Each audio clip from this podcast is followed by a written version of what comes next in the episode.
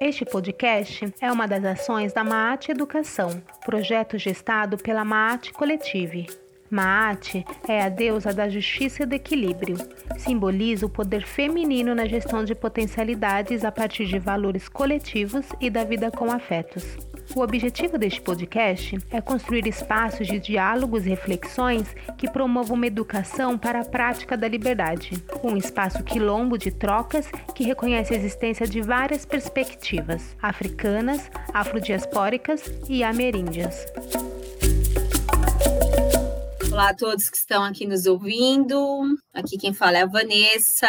A gente está gravando esse programa numa noite de sexta-feira, do dia 25 de junho de 2021. O mundo enfrenta uma pandemia, o Brasil enfrenta uma pandemia e um pandemônio, e a gente quer deixar registrado que no dia de hoje foram contabilizados, infelizmente, 2.001 mortes para uma doença a qual já existe vacina que poderia evitar essas mortes, mas o atual desgoverno não respondeu a mais de 80 e-mails. Olá a todos, sejam bem-vindas, bem-vindos e bem-vindes. E vamos aí nesse nosso bate-papo. Fomos socializadas a respeitar mais o medo do que nossas necessidades de linguagem e significação. Enquanto esperamos em silêncio, pelo luxo supremo do destemor, o peso desse silêncio nos sufocará. O fato de estarmos aqui e de eu falar essas palavras é uma tentativa de quebrar o silêncio e de atenuar algumas das diferenças entre nós, pois não são elas que nos imobilizam, mas sim o silêncio, e há muitos silêncios a serem quebrados. Em relação a esses silêncios a serem quebrados que Audre Lorde, nesse trecho do livro Irmã Outsider, Ensaios e Conferências, da editora Autêntica, sobre essa questão dos silêncios, hoje a gente quer trazer alguém muito especial, que a gente pensa desde a ideia que a gente teve desse podcast, hoje está nesse programa aqui. Passo a palavra para poder se apresentar. É, Laroie, boa noite para quem é da boa noite. Caô Cabecila Xangô, Saldo meus ancestrais para poder adentrar aqui nesse espaço, para poder me apresentar. Eu sou Giovanni Nascimento, olindense, é, nascido e regado, sendo criado no meio do frevo e do maracatu. Eu convivo boa parte do tempo da minha infância nas periferias de Olinda. Em seguida, eu venho para São Paulo para construir outras metas. É, sou pedagogo, gestor de recursos humanos também, Sou também produtor cultural e também tenho a cultura popular como, como algo intrínseco na minha vida, como as formas de linguagens que eu possa apresentar para o mundo. Muito bem-vindo, Giovanni. A gente está muito feliz de você estar tá aqui hoje gravando com a gente, por muitos motivos, dentre eles que, apesar da gente ser de turmas diferentes, a Pita ter sido de uma turma, a Alda ter sido de outra, ter sido de outra, você foi de outra, mas a gente se cruzava ali nos corredores da faculdade, né? Somos pedagogos, estudamos na mesma instituição. E, voltando né, ao Lodge sobre a quebra dos silêncios, né, a gente conversa muito sobre as possibilidades de criar não um mundo, porque essa ideia de um mundo talvez seja isso que a gente vive hoje, mas a gente quer criar muitos outros mundos possíveis, que esses mundos possam se encontrar e dialogar, né? E essa ideia de a gente poder criar outros mundos possíveis, nas nossas conversas, elas partem muito é, dos projetos de, de educação, do chão da escola escola. A gente queria te ouvir um pouco desse lugar de experiência, de estudar pedagogia e de se colocar nesse lugar de ser um, um docente né? Para que que você chega nesse lugar? O que que você, você vem a trazer? O que que você quer construir nesse lugar? Sim, perfeito, Van. Agradeço muito também a vocês a oportunidade de estar aqui. Acredito que o meu percurso na pedagogia ele não é por acaso. Eu acho que os meus ancestrais já tinham designado isso de fato na minha vida, de poder conseguir fazer com que outras pessoas não passem pelo que eu passei em todo o meu meu período escolar, né? Falar um pouco de chão da escola para mim remete muito a essa escola que não é escola, né? E ao mesmo tempo desse chão que não é chão,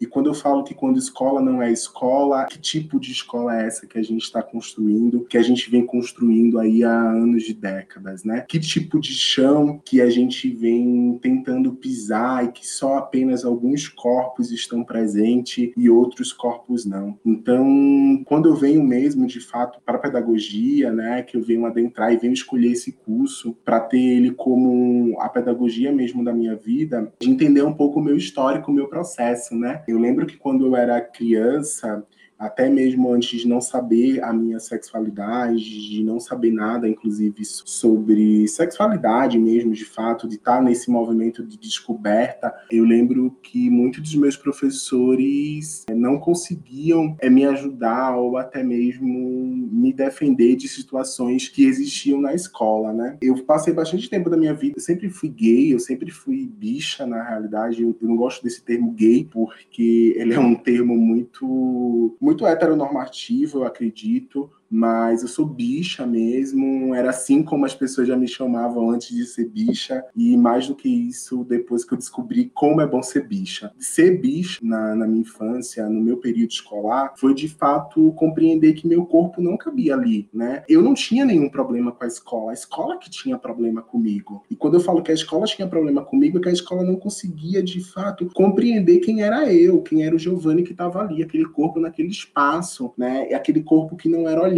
desde muito cedo, aquele corpo que não era incentivado, aquele corpo que não era problematizado, aquele corpo não fazia sentido estar tá ali. E muito disso foi, foi se permeando conforme foi passando o tempo. Em vários momentos da minha infância, até mesmo da adolescência, era muito difícil para mim conviver na sala de aula com as violências cometidas pelos amigos da turma, né? Essas violências elas permeavam mesmo de fato por apelidos, por coisas destrutivas mesmo, e tudo estava relacionado com essa conotação mesmo de porque eu era bicha, né? Mesmo sem saber que era bicha. Eu tenho alguns contatos com alguns e até falo, poxa, se você tivesse me falado que eu era bicha, eu não tinha passado por tantas coisas. Mas dentro disso, eu compreendo que quando eu consigo me empoderar de fato, entender qual era o meu lugar no mundo, qual era o meu corpo, né? Enquanto bicha preta, nordestina, eu entro pro candomblé a partir dos meus 14 anos de idade, 15 anos de idade, então sendo uma bicha preta do candomblé, sendo nordestina, né, de entender o meu lugar no mundo, como meu corpo incomodava as outras pessoas por onde eu passava,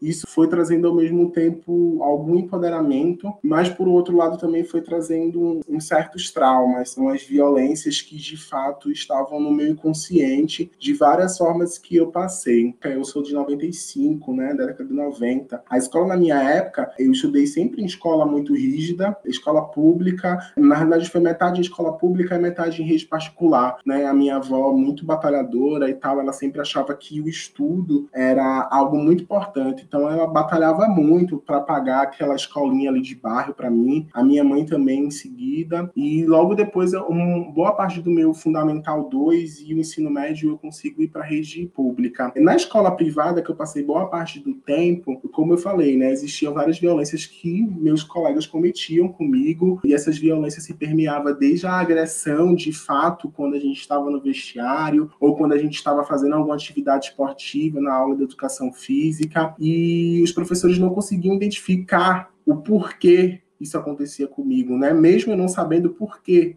aquele colega meu estava fazendo aquilo. É, eu não conseguia entender de fato por que eles me discriminavam tanto. Eu não conseguia entender o porquê eles sempre escolhiam eu para ser o bode expiatório da turma. O bode expiatório que a gente chama em Recife é uma pessoa que sempre é que eles colocam para de fato é, aperrear mesmo, para de fato usar como seu bonequinho assim e fazer o que bem entender e ninguém falar nada. Então, dentro desse movimento, fui tentando entender de fato, fui tentando buscar ajuda aqui, ajuda ali. Infelizmente, não encontrava muita ajuda. Muitos dos meus professores, inclusive, colaboravam para que isso acontecia, né? Eu até era um pouco perseguido por alguns professores. Eu sempre fui um aluno muito questionador, muito um aluno que trazia várias problemáticas, né? Eu nunca aceitava o um não. Eu sempre, de fato, questionava esse não. Eu sempre fui também muito de ajudar todo mundo, sempre fui de fazer trabalho trabalho, sempre fui uma pessoa que estava disposta a aprender, de ser uma pessoa esforçada e queria estar ali, mas ao, ao mesmo tempo eu entendia que aquele lugar não me cabia, que aquilo não era suficiente para as pessoas. Eu ser esforçado, eu queria ajudar, eu problematizar, eu dar ideias novas para poder melhorar aquele espaço ou para poder melhorar aquela sala de aula, e eu não era compreendido de uma forma que eu achava que deveria ser, né? Então, depois de tanta coisa, assim, era tantas coisas, eu acho que a população gay de Recife, a população bicha, né? As bichas em Recife são chamadas de, de muito de frango, tem um dialeto que usa muito para quem é gay. E um dia escreveram atrás da minha blusa, eu nunca esqueço disso, um dia escreveram atrás da minha blusa, a minha escola tinha fardamento, né? Então escreveram atrás da minha blusa frango. Eu não sabia que estava escrito, né? E eu acho que eu tinha meados dos meus 12, 13 anos, assim. Isso para mim foi um, um tumulto, porque o nosso intervalo era junto com os demais turmas, não era só a minha turma, era toda a turma da escola. A escola tinha até o ensino médio. Nesse movimento que eu saio para o intervalo e vou tomar meu lanche, todo mundo da escola começa a rir, começa a zombar de mim. E aí tudo que eles começam a rir, zombar, eu fico pedindo para eles pararem. E nesse momento eu começo a brigar com um dos garotos, né, tentando me defender mesmo, é, utilizando uma legítima defesa aí, uma, uma forma de conseguir fazer com que eles parassem, e eu não, não conseguia parar, de fato, eles não paravam. É, e nenhum dos professores me ajudavam, inclusive, nem a coordenação aparecia nesses episódios, e nesse episódio específico eu fui agredido bastante na escola, eles conseguiam se juntar e eles bateram bastante em mim até conseguiu sangrar. É muito difícil falar isso de fato, né? Como, como isso se procedeu, como isso deixou traumas para mim que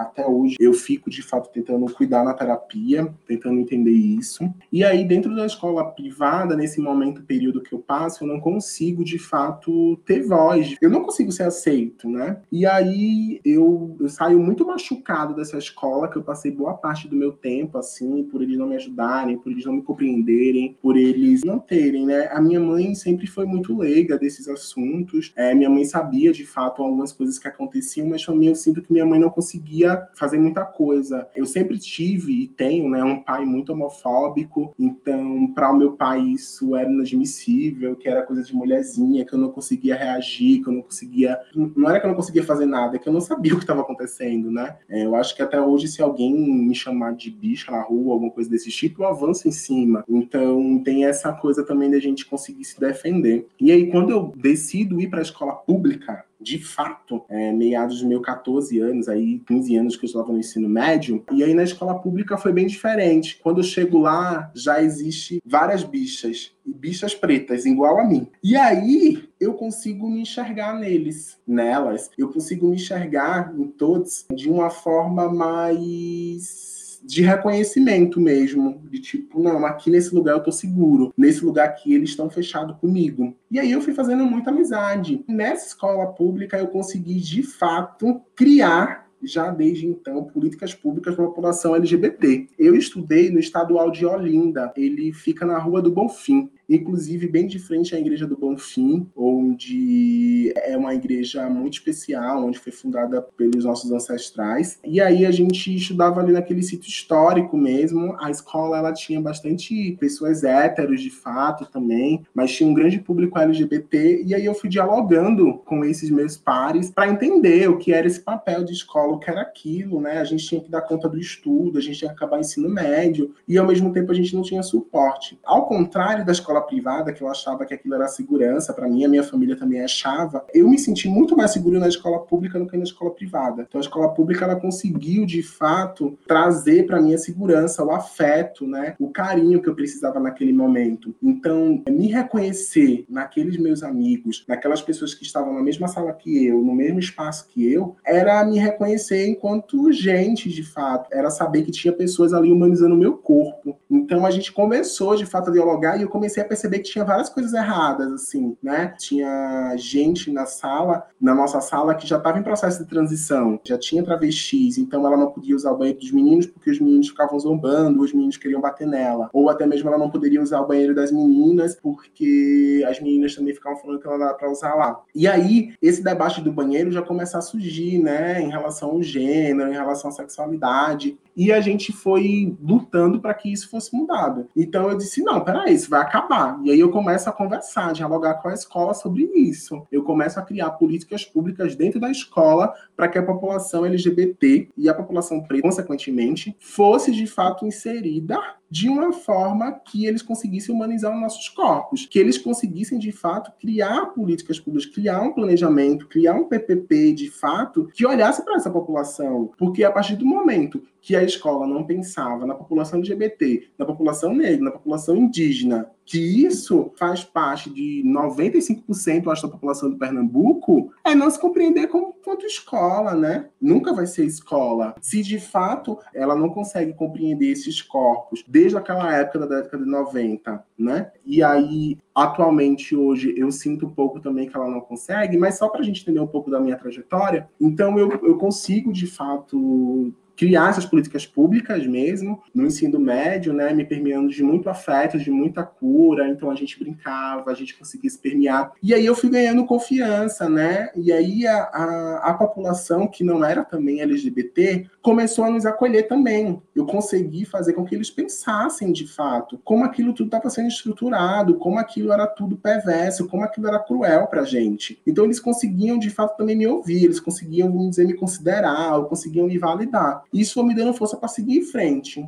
E aí, como isso foi passando, eu disse, gente, é, e aí vamos escolher aí algum curso para poder cursar, né, para fazer procedimento, para entrar no mercado de trabalho, enquanto bicha preta, tentar entender esse espaço, com a escola não me aceitando, e nesse mesmo período da escola também não me aceitando, a minha família também estava no movimento de não me aceitar, de fato. A minha família também ela não me aceita, né? A minha família também já sabia que eu era bicha desde pequeno, então, ela fica um pouco distante de mim é, nesse período que eu mais precisava da minha família. Inclusive, nesse período escolar, a minha família não teve lá. Né? A minha família não teve comigo, a minha família não conseguiu me ajudar, né? A minha família se afastou de mim, então eu tive que ir em busca sozinho mesmo. Eu fui atrás, fui pesquisando, fui conhecendo pessoas que pudessem me ajudar, que pudessem entender quem eu era. Podia dialogar comigo. Então eu decido aí também para cumprir um pouco do protocolo do mercado de trabalho, fazer um curso em gestão de recursos humanos. Quando eu entro em recursos humanos, eu também vejo que de fato o mercado de trabalho não estava preparado para a população LGBT. E aí eu faço uma pesquisa sobre a inserção da população LGBT dentro do mercado de trabalho, que esse foi o meu trabalho de conclusão de curso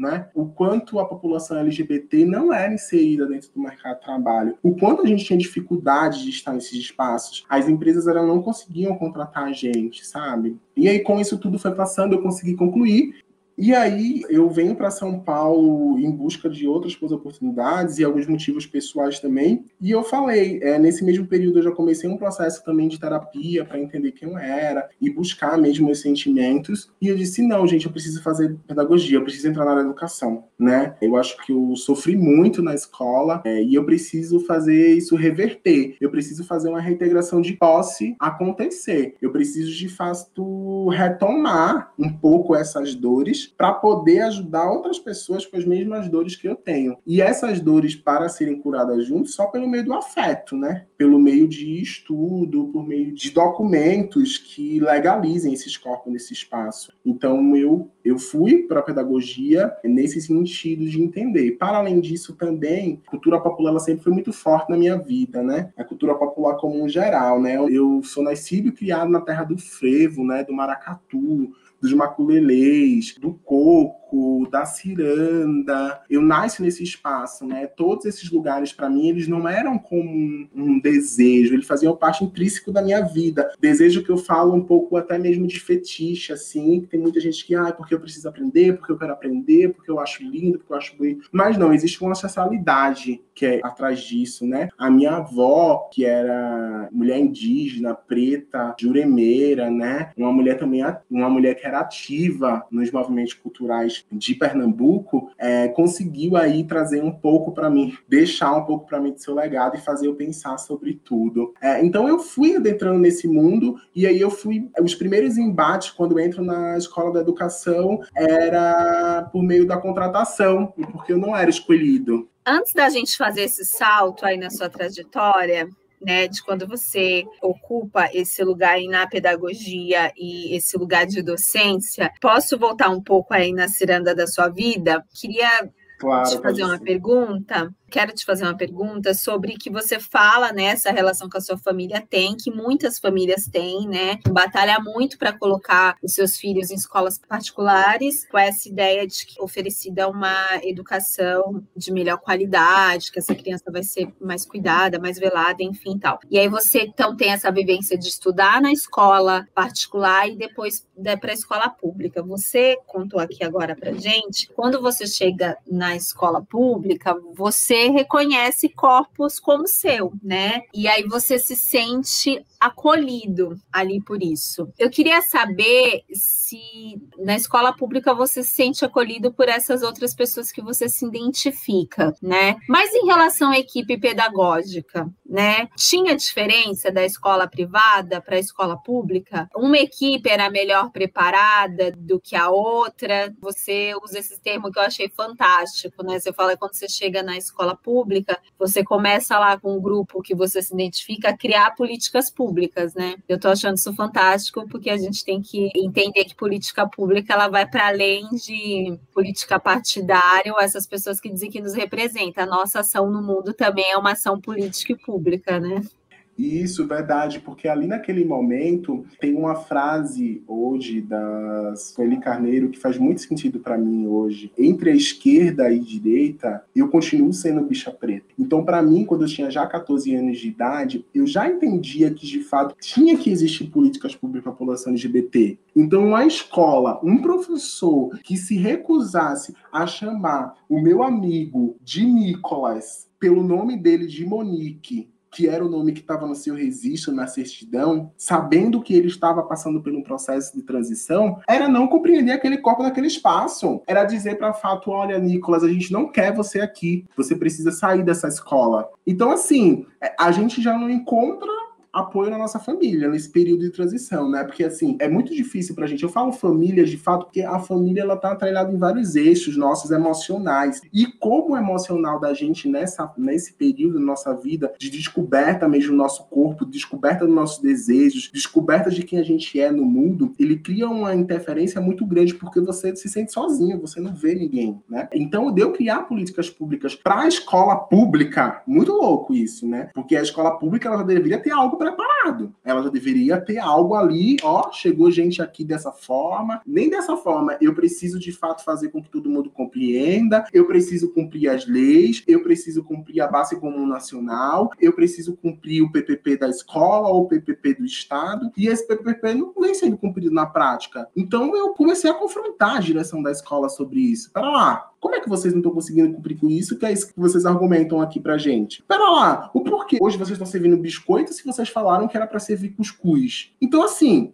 a gente iria conseguindo criar políticas públicas para a escola. E a escola começou a entender que, tipo, chegou pessoas que não iriam sair dali e queriam continuar ali até elas conseguirem entender. Eu sinto um preparo dos profissionais da rede pública muito mais no sentido de cumprir protocolos, né? Eles cumprem o protocolo, mas de certa forma eles também são afetados um pouco com isso. E eles ficam também afetados com isso. Quando eu chego na escola pública, eu encontro pessoas muito abertas a conseguir dialogar. E na escola privada eu não conseguia ter esse diálogo, até pelo fato de ser uma instituição privada mesmo, que as pessoas estavam sendo pagas ali, que era, inclusive, as escolas privadas de Recife têm uma hierarquia muito grande de ser passado de pai para filho, de mãe para filho, de só ter família naquele espaço. Então é uma faltou a palavra agora que eu queria dizer, mas é muito inclusive como a, a, o atual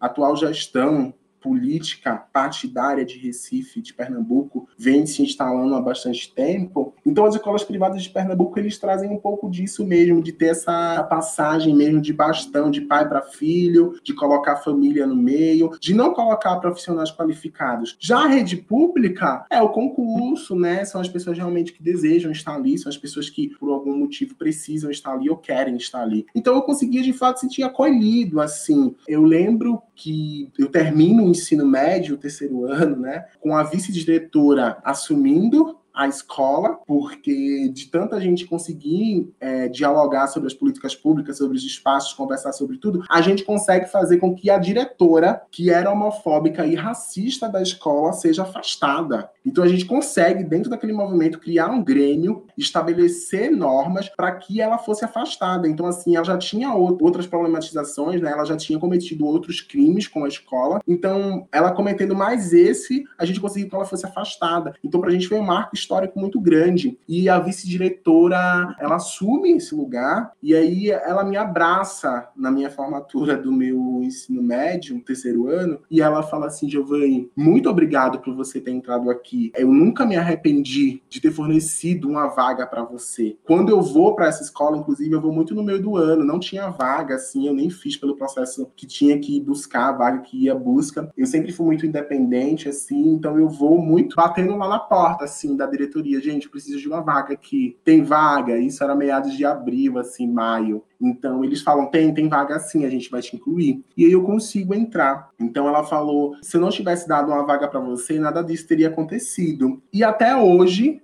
essas políticas públicas para a população LGBT, para a população preta, para a população indígena, é como regras na escola, existe um grêmio que, que organiza tudo isso. Então esse legado aí ele está passando por tempo. Então eu senti um pouco mais da escola pública de fato preparada mesmo, acho que mais aberta a ouvir, a dialogar, né? Porque enquanto funcionários públicos, eles têm que servir a sociedade, eles têm que servir o outro. E eu falo esse servir muito no sentido de ter que ouvir mesmo, né? A escola privada ela se recusa um pouco. Para lá, não, aqui é minha escola, quem manda sou eu. E aí esse movimento que eu passo na minha infância também vai se repetindo um pouco na minha docência, né? Enquanto profissional da educação, enquanto pedagogo, enquanto professor de sala de aula. A gente pode fazer um gancho agora, Gi, com essa parte que você traz? Pode sim. Giovanni, bom, você disse que isso também vai se repetir um pouco em relação quando você começa a ocupar esse lugar de docência. E aí a gente sabe que quando a gente ainda está cursando a pedagogia, né, é um momento que a gente vai fazer muitos estágios, assim, e é a escola privada que acaba pagando, né, um pouco mais do que os programas públicos. E é onde a gente acaba recorrendo muito, né?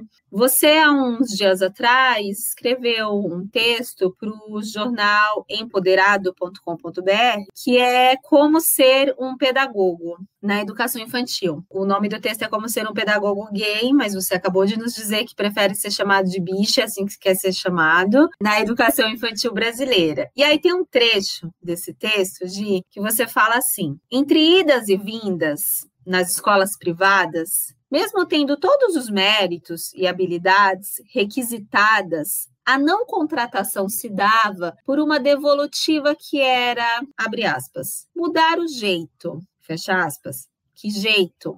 Como posso deixar de ser eu mesmo no meu ambiente de trabalho? Perguntas que ficam latentes até hoje na minha mente. Gi, fala um pouquinho, conversa um pouco com a gente sobre essas vivências assim que você teve nesses processos seletivos nessas escolas, né? E é interessante saber como eu te conheço. Eu sei que não eram as tradicionais escolas de São Paulo, são escolas bem a la hipsters aqui, né? De filhos de artistas e afins que estudam, que você passou isso. Conta um pouquinho pra gente. Ah, sim, perfeito. Esse trecho ele me toca muito de fato ele resgata em várias vivências negativas e que eu tento até hoje transformar em vivências positivas, né? Quando eu começo o primeiro período no Instituto Singularidades, o nosso curso ele permite que de fato desde o primeiro semestre a gente vá em busca dos estágios presenciais. Esses estágios para mim, eu não sabia nem por onde começar, como poderia fazer. Eu era novo em São Paulo, nunca morei aqui, então eu estava super recente também na cidade. Então eu, eu comecei a buscar algumas escolas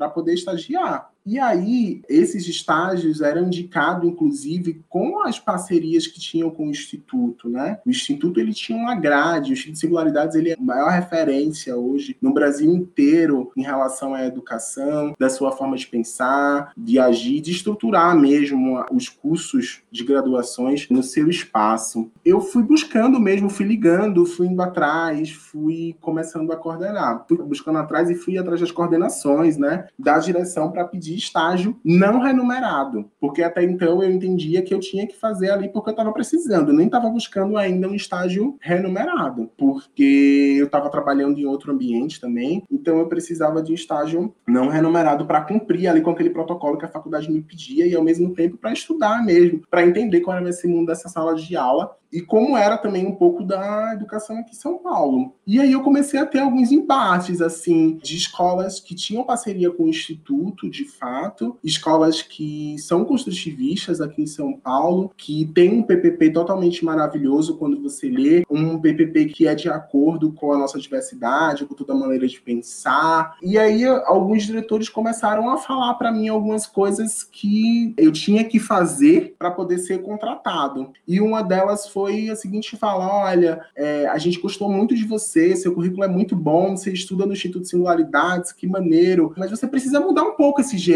Esse jeito seu não é conduzente aqui com a nossa escola eu ainda muito leigo, assim, sem entender de fato, porque às vezes a gente não acredita que isso está acontecendo com a gente, ou até mesmo sabe que está acontecendo, mas a gente não quer ainda, inclusive, aceitar que isso está acontecendo. Eu ainda não, é porque eu sou do Nordeste, não sei o quê, meu sotaque é assim mesmo e tal. Tem muitas palavras que vocês falam aqui diferentes. Não, é do seu jeito mesmo, esse jeitinho que você tem. E aí eles não conseguiam mais argumentar mais nada e pediam para eu me retirar. E aí isso para mim ficou muito marcado, sabe? Que jeito é esse? Que jeito que vocês precisam para que eu possa, enquanto pedagogo, enquanto universitário, estar tá dentro desse espaço fazendo minha pesquisa acontecer. E eu sempre achava que tipo que ia ser diferente, né? E aí foi quando nesses primeiros momentos desses embates, dessa não aceitação com o meu corpo nesse espaço, nesses processos seletivos, foi que eu fui entendendo que, olha, a gente está na década de 90 novamente eu comecei a reviver vários gatilhos mesmo da minha infância. E eu disse: não, essa escola não pode se recusar, porque. E aí eu comecei a me colocar mesmo de fato, a argumentar, a entender o que estava acontecendo. E aí eu fui tentando entender como eles queriam. Inclusive, até alguns processos seletivos por questão de sobrevivência, eu adotei uma outra postura, assim, até diria um pouco, vamos dizer, hétero, assim, entre aspas, no sentido de, de não me colocar colocar logo de cara, de não falar menos, falar só o que pedia, de não me gesticular muito, e não ser eu quem é de verdade, né? Porque eu precisava trabalhar, precisava me sustentar aqui em São Paulo. E precisava também dar continuação à minha graduação. Então eu disse, gente, não, não é possível, essas escolas precisam me aceitar. E aí eu começo a fazer estágios em uma escola, positivista também aqui de São Paulo, escola totalmente, foi um dos primeiros estágios que eu consegui, eles me aceitaram. E aí eu achei que estava tudo bem, que estava tudo ok. Existiam outras pessoas, outras bichas também na instituição. Só que aí começou um embate racial. Essas outras bichas que estavam no espaço eram bichas brancas e eu era bicha preta. Então a gente já começa um embate racial no sentido da mão de obra barata em relação a mim eu descobri depois e eu fiquei fazendo estágio, né, e tal. E aí logo em seguida eles conseguiram me oferecer um valor que era o valor do salário. E aí eu descobri que para eu, estagiário, que era bicha preta, era pago um valor, e para as bichas brancas era pagado outro valor do estágio. Né? Desse valor que era pago, inclusive, já diz muito do que estava acontecendo. Eu fui vendo que o quanto era estava nocivo ali aquele espaço e fui tentando desconstruir já, enquanto, enquanto estagiário, a instituição, os meus colegas de trabalho, sobre o meu cabelo. Na época eu tinha um blackão assim, imenso. É, as crianças também gostavam muito do meu black e tal. E aí, já no estágio, eu já começo o embate que são com os pais. Pais eh, na figura masculina, né, os pais das crianças, eles começam, não só os pais, mas os familiares, eles começam a estranhar aquele corpo ali naquele espaço, né? Quem é essa bicha que está aqui cuidando do meu filho? É, será que essa bicha vai cuidar bem? Será que esse cabelo tem piolho? Será que meu filho também vai querer usar as mesmas roupas que ele? Eu sempre ia muito com roupas coloridas, eu gosto de várias roupas coloridas, é uma maneira de vestir como todo mundo tem. Então, eu comecei a ser questionado pelas famílias também. E aí eles começavam a falar algumas coisas, ah, Giovanni sempre muito bem colorido, né? Eu mudava também as cores do meu cabelo, do meu black sempre. Então as crianças também queriam pintar da mesma forma em alguns momentos. E aí alguns pais começaram a fazer vários questionamentos. E aí foi quando a maioria dos pais na figura masculina não me cumprimentavam na entrada. Eles deixavam os seus filhos e eles não me cumprimentavam. E aí isso para mim foi muito cruel, assim, foi uma desumanização muito dolorosa e que eu achava que estando nesse lugar, enquanto educador, né, enquanto um educador em formação, eu não iria reviver o que eu estava passando na minha época da infância. Então eu ficava tentando entender, tipo, qual era esse lugar de poder que eu tinha. E aí eu fui começando a entender que novamente, que para bicha preta, nordestina, não existe lugar de poder. As pessoas não reconhecem a gente nesse lugar de poder. As pessoas nos desvalidam o tempo inteiro. Então eu comecei a ser desvalidado pela coordenação, pela direção, e elas começaram a afirmar de fato que esses pais estavam certos, que às vezes não estavam num dia muito bem para não me cumprimentar, que às vezes é um comentário que não faz sentido, que era um elogio. Então assim, eram coisas que estavam me incomodando demais. E para além disso, a descoberta de, de ter de fato a mão de obra barata, de achar que meu corpo negro aguentava muito mais trabalho do que o corpo branco nesse espaço, é, com um valor bem abaixo do mercado, com um valor bem abaixo mesmo que pagava para essas outras pessoas, né? É, e essas outras pessoas eram brancas, então por que também eu não recebia o mesmo salário que elas? Por que eu não recebia o mesmo afeto? Porque existiam essas outras bichas brancas, eles também não falavam a mesma coisa então, ficava tentando entender tudo isso e qual seria meu papel desse momento em diante na educação mesmo, na minha postura nos outros espaços, como isso iria funcionar. E se de fato eu iria encontrar uma escola que eu conseguisse ser acolhido do jeito que eu sou, da maneira que eu penso, como eu faço e como eu aconteço. Massa, Gi, massa, muito interessante tudo que você traz. E assim, né, a gente escuta, né, a sensação, o sentimento é aflição, né? São múltiplas opressões no, no mesmo corpo. É opressão de raça, é opção de opressão de sexualidade, é opressão da sobre classe social, né? Porque é isso, né? Quando você tá nesse lugar de docência, você está no não lugar, né? Porque não é o lugar em que essa sociedade determinou para corpos negros, né? Porque existem, né, essas imagens de controle, né, que a pessoa negra ela é vista pelo seu corpo, pelo trabalho. E eu achei muito interessante assim também quando você traz sobre essa questão da performance, né? do quanto que a gente precisa, do quanto que você precisou performar, sabe, desde muito cedo, né? Porque você fala lá no início da sua experiência na educação básica enquanto estudante, né? Do quanto que as pessoas, mesmo antes de você saber, você saber nomear o que você era, essa sua sexualidade, o seu desejo, as pessoas já vêm impondo, ah, você é uma bicha, né? Então, do quanto, né, que grupos subalternos, desde muito cedo, precisam aprender a performar, né? A seguir um papel para poder sobreviver, né? Para poder Sim, sobreviver verdade. nessa sociedade. Verdade. E, e performar de fato. Desculpa um pouco te interromper. Pode continuar, pode falar. É, de performar de fato por questão de sobrevivência, para sobreviver. Sim, é sim. performar de fato, criar um personagem para poder ser aceito naquele espaço, para poder continuar vivo. Porque se a Isso. gente não performar ou de fato não compreender que existe assumir o personagem, naquele momento ali a gente iria perder muitas oportunidades, né? o jogo ele vem virando, as pessoas têm conseguido de fato estar um pouco aberta ao diálogo. Eu acredito eu que tem muitos educadores e educadoras aí muito comprometidos com a educação, tem sido comprometido mesmo, que tem ouvido de fato a nossa voz, né? Estão fazendo, estão escutando a nossa voz, estão de fato deixando a gente falar e estão tentando de fato conseguir saber quem é a gente de fato. E é bem interessante também o que você traz sobre essa experiência quando você vai para a escola enquanto educador, disso, né, de tudo bem, você pode entrar nesse espaço, mas a gente precisa pensar, né, de que corpos também podem. Bicha pode entrar, mas que bicha que é essa, né? Então você fala dessa questão da relação dos salários, né? E aí eu achei bem interessante também quando você traz dessa questão do silêncio da escola, da gestão escolar, né? Porque a gente precisa entender a educação, né, como um fazer político. E, e os professores, eles são produtos da sociedade, né? Quando a gente pensa no papel do professor, é importante também a gente pensar que são produtos da sociedade e que que a escola ela é uma mantenedora desse, desse status quo, né? Ela vai reproduzir tudo que acontece na sociedade, vai vai se manifestar também na escola. E aí eu acho interessante também, eu queria que você falasse sobre isso, de sobre estratégias, né? Para a gente poder fazer esse espaço como um espaço mesmo de como deveria ser, né, para a formação da cidadania, porque a escola, né, ela deveria ser o espaço seguro, né, o espaço onde você pudesse se expressar livremente, mas na real é, mas na realidade, né, é o lugar onde as piores violências é lá que você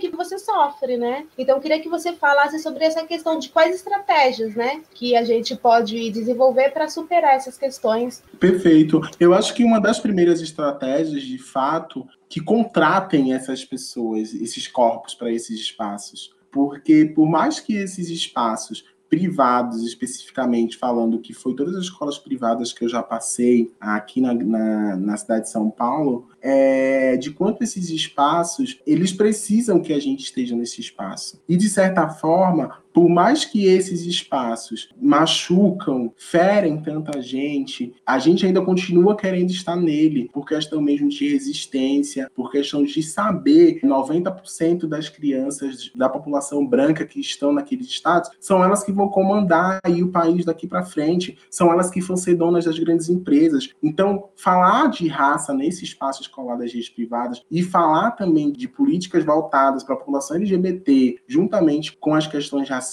são questões que atravessam essas crianças brancas também, que são essas crianças que vão contratar gente preta. E eles precisam entender quem é a gente, de onde a gente veio, o que é que se trata, que são a nossa cultura, o que é que a gente consegue de fato tá querendo dizer com isso. Eu acho que uma das primeiras estratégias é que contrata essas pessoas, que contrata essas pessoas, inclusive, contrata essas pessoas sem muita burocracia, sabe? Sem muito, de fato, exigências. Eu sei que existem os requisitos principais, né? Eu sei também que existem testes, que existem períodos que tem que passar nessas escolas ou nesses ambientes para poder concretizar a contratação, mas eu fico muito pensando que a população branca ela não passa por isso. A população branca ela tem o famoso QI, ela já consegue assumir uma sala de aula. Eu acho que está na hora de a gente, população preta bicha assumir uma sala de aula de verdade, né? Ter ali aquela sala enquanto professor, titular, não apenas como auxiliar de sala. Eu vou até trazer um pouco do, de um exemplo e de uma situação vivida na minha última escola, que é uma escola também grande daqui de São Paulo, que é super reconhecida. Eu não vou falar nome, gente, porque senão a gente não é contratado mais em lugar nenhum, né? Essa escola tinha professores brancos que não eram formados em pedagogia, que estavam à frente de uma sala sabe? Professores que eram formados em qualquer outra coisa, menos em pedagogia. E era uma, uma, uma, escola de educação infantil, sabe? E o que é que eles tinham para estar ali? Não era formação, não era também os saberes. Era de fato porque era uma pessoa branca. E aí eu disse, não, tudo bem, é, né? Eles têm outras formações, eu ficava pensando e tal. E aí, as mesmas pessoas que estavam concluindo faculdade comigo, que estavam na mesma universidade, no Instituto de Singularidades, começaram a assumir sala nesse local, não tinham nem sido formada ainda também. Então, assim, eu começava a entender, não, não é possível. Então você acha que você está fazendo um trabalho errado, ou você acha que você falou alguma coisa muito errada, ou você acha que você está sendo muito contundente. Mas não. Aí, aí eu volto a dizer, existe um pacto da branquitude, né? Existe um pacto que é estabelecido há muito tempo. Então esse pacto, ele vem sendo estruturado em todas as esferas, em todos os âmbitos, né? Em todas as instituições, organizações, nas escolas privadas, nas escolas públicas eles não conseguem fazer isso porque a gente consegue fazer um concurso e adentrar. Mas aí eu começava a entender, pera lá, como assim? Eu tenho a mesma formação que fulano, tenho também vários anos de casa, vários anos de instituição, todo mundo elogia meu trabalho, os pais conseguem, as famílias gostam muito de mim, eu consigo me portar muito bem e eu não consigo ter uma sala só para mim. Eu não consigo, de fato, esse, esse status, né, que todo mundo quer. Então eu fui tentando compreender que realmente que eles não estavam preparados para discutir sobre o que era racismo e suas estruturas, não estavam preparados para discutir de fato o que era ter uma bicha preta naquele espaço, né? Que também isso fazia parte da formação de vida daquelas crianças que estavam ali. É, eu acho que o segundo passo é que a escola de fato consiga englobar isso como uma formação continuada, né? Porque coisas vão mudando e as pessoas vão vindo de uma outra forma. Então então, acho que uma formação continuada, tanto para a gestão e tanto para os educadores e educadoras, porque também o que mais me deixa muito mais abismado é que nenhum dos meus dos meus colegas de trabalho, os educadores e educadoras, eles nunca me ajudaram em nada. Eles concordavam comigo, eles diziam que eu estava certo, que de fato foi racismo, ou que a fala foi racista, ou que de fato estava sofrendo homofobia, ou até mesmo porque um pai não me cumprimentava, porque sabia que eles me olhavam estranho, que eles zombavam do meu corpo, que eles zombavam de mim, mas também eles nunca me ajudaram. Eles nunca disseram para mim, não, Giovana, eu tô com você, eu também vou apontar isso, eu acho importante, vamos juntos. Não. E aí a gente volta a dizer, né? Se a escola de fato, essas escolas privadas que se dizem que são democráticas, que são de fato construtivista ou até mesmo que que consegue abranger a diversidade, mas que diversidade é essa? Que democracia é essa? Democracia da população branca, democracia da população branca, porque a população negra nunca consegue estar inserida nessa democracia. Então, acho que é importante a gente tentar compreender agora, nesses últimos anos que a gente vem vivendo, sobre toda essa colocação sobre o antirracismo, sobre essa sede que agora as escolas brancas e aí as escolas é, privadas, né, que tem todo esse currículo que eu falei um pouco, que estão com sede agora de entender o que é antirracismo, como é, a gente, ó, bicha preta, vem fazendo antirracismo desde que a gente nasceu, desde que a gente saiu do ventre da nossa mãe, entendeu? A gente próprio, naquele corpo, naquele espaço, já é antirracismo, entendeu? O antirracismo é estar tá colocado em prática, é que a gente possa, de fato, estar tá em lugar de poder nas escolas. Então, assim, por exemplo, ai, é, tinha uma vaga, por exemplo, um outro exemplo, eu vi uma vaga também para coordenador pedagógico numa escola privada,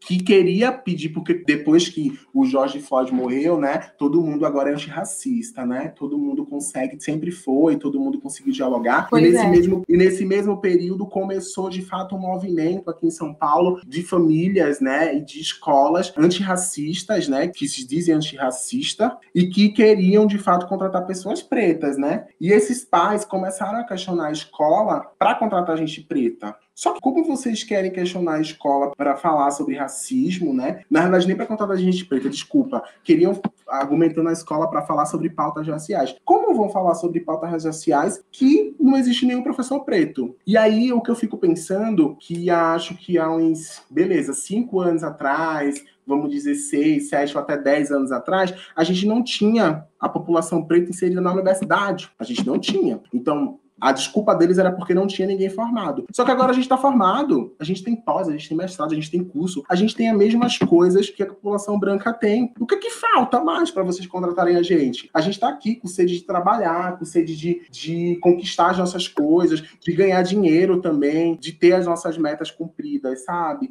Então eu fico pensando Sim. muito que. Pode falar, Van quero pegar o gancho dessa sua fala do que, que falta para a gente poder começar para o nosso bloco final e pensar nessa possibilidade do que que falta. Né? E aí, pegando algumas coisas do que você trouxe nessa sua fala tão importante, né? É muito importante a gente trazer e enfatizar que quando a gente está falando de racismo, de homofobia, de sexismo, de xenofobia, enfim, de qualquer violação de direito, né? A gente não está trazendo uma pauta como identitária, né? Ou seja, não era preciso ter uma outra bicha preta no seu trampo na escola para que ela formasse um bloco com você a ideia era que os outros docentes também, né, não falasse só nos bastidores, não falasse só, né, ali que na escondido, mas falasse no geral, né? Porque quando a gente está falando sobre isso, a gente não está falando sobre uma pauta identitária, mas a gente está falando sobre um projeto de sociedade. Isso, um projeto e... de humanização mesmo com nossos é, corpos, é, né? A gente está falando do, porque é, é, muito comum ter isso, né? Eu tô, enfim, tô num esse semestre eu vivi uma situação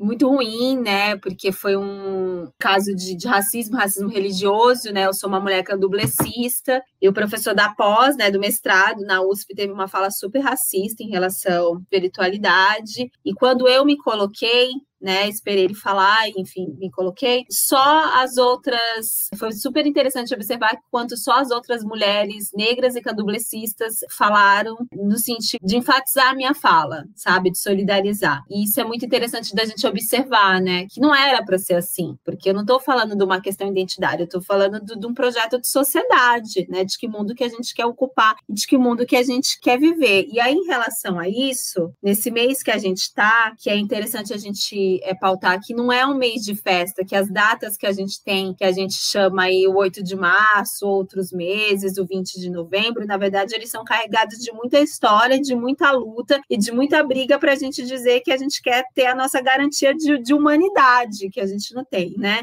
E nesse mês do LGBTQIAPA, né?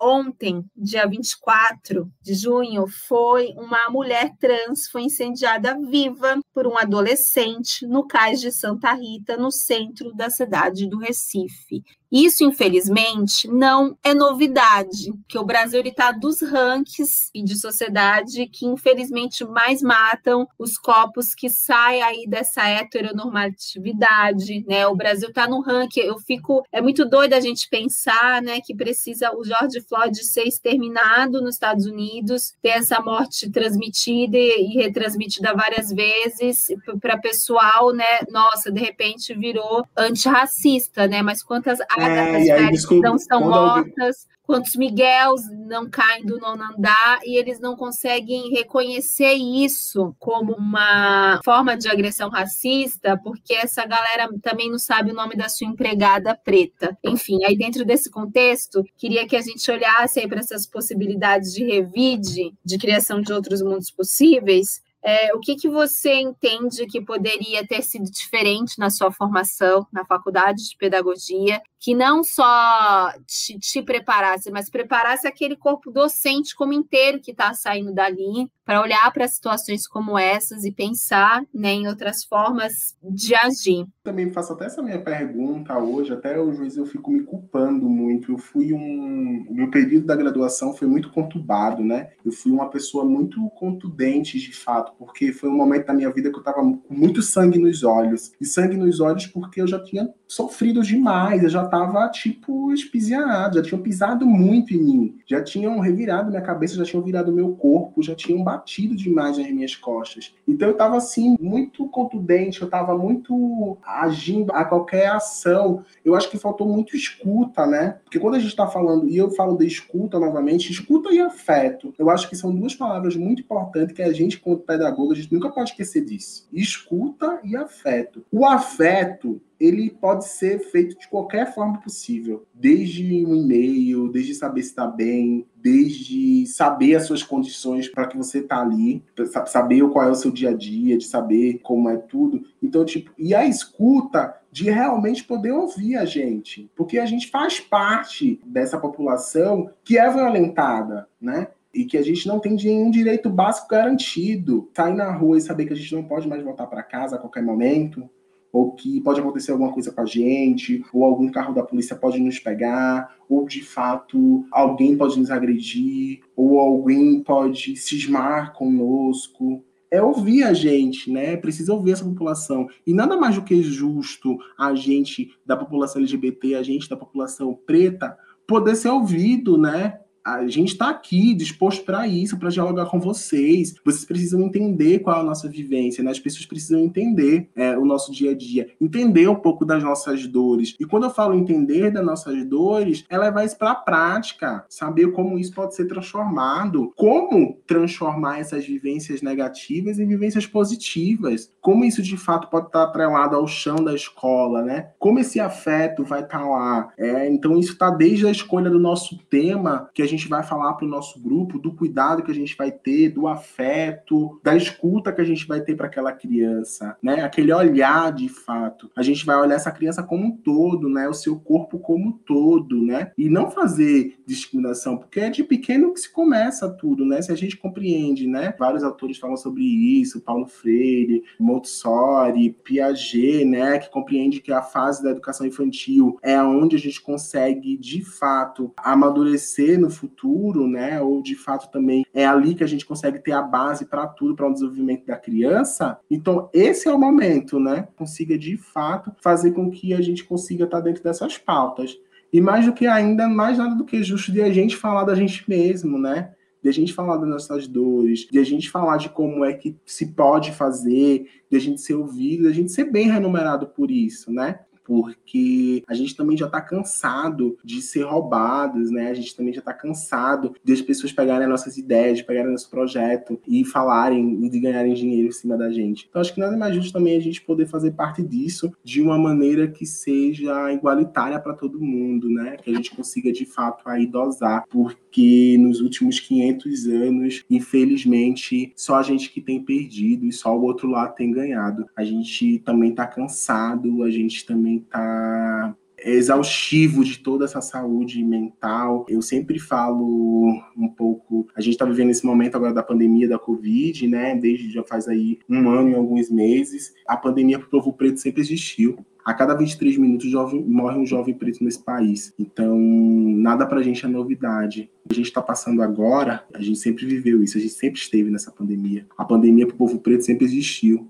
porque a gente nunca teve saúde pública. Então hoje a gente está conseguindo de fato fazer com que a reintegração de posse esteja em curso. A gente está conseguindo de fato é, estar no nosso lugar que sempre foi nosso por direito. E quando eu falo por direito, é direito de ter o mesmo parâmetro, ter a mesma condição de vida, ter a mesma alimentação, ter a mesma moradia que a população branca. E não é porque eu almejo, de fato, também, é, que as pessoas acham quando a gente faz essa fala de, de querer ser o branco, ou de querer, de fato, que eles não têm culpa de serem assim. Tudo bem, vocês não têm culpa de serem branco, vocês não têm culpa, de fato, de terem dinheiro, vocês não têm culpa, mas vocês têm culpa de reproduzir, vocês têm culpa de ter conhecimento sobre as coisas, de terem um amigo pretinho que fala um monte de coisa, ou de ter, ter um amigo na faculdade que era preto. Poucos amigos hoje da minha sala têm contato comigo, mas quando eles precisam para falar sobre algum tema relacionado à raça ou LGBT, eles me ligam automaticamente e a gente troca ideia. Eu sou uma pessoa muito de boa, mas nenhum chega para mim, Giovanni, você está fazendo alguma coisa? Giovanni, eu posso te renumerar dessa forma? Porque também estar nos renumerando é ser antirracista também está renumerando pelo trabalho que a gente está fazendo, um trabalho que a gente está servindo, né? Então, acho que é por esses caminhos assim que a gente deve conseguir fazer o que a gente está acabando. E é bem isso, Gi, porque quando, quando nos deixam falar, também é sempre a partir disso, deixa o preto falar sobre racismo. E a gente tem muita potência para falar sobre muitas outras coisas, né? Então, acho que uma outra coisa que a gente precisa também cuidar, de, de trazer essa perspectiva, não só pela dor, né? Mas pelas nossas potências. E você é uma potência que está aí, né? Que mostra isso, né? Eu queria que você indicasse coisas pra gente, sabe? Alturas, vídeos, filmes, pra gente alimentar aí o nosso, nosso conhecimento. Sim, perfeito.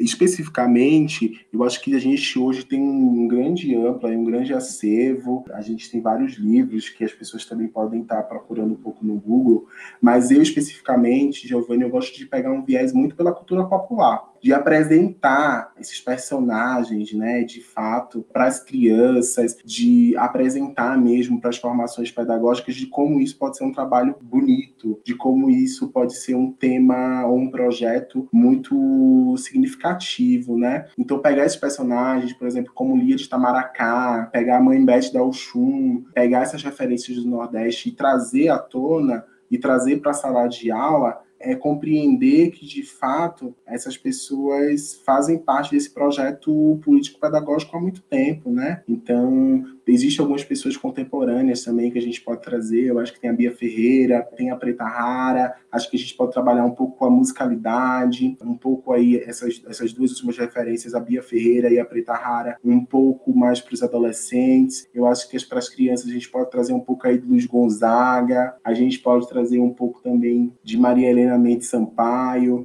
A gente pode trazer também um pouco das manifestações culturais, é, de como essas manifestações culturais se apresentam, de como elas foram estruturadas, por quem de fato começou essas manifestações culturais, como isso vem se perpetuando no Brasil, como isso é colocado nos espaços, né? E conseguir, de fato, de uma maneira lúdica e didática, fazer com que essas crianças, de fato, compreendam outros corpos diferentes dos seus, né? E que esses outros corpos diferentes dos seus também fazem parte da sociedade, também fazem parte do meio que eles vivem, também têm o direito à vida, também têm o direito de estar vivo, é, e estar também ao lado deles, né?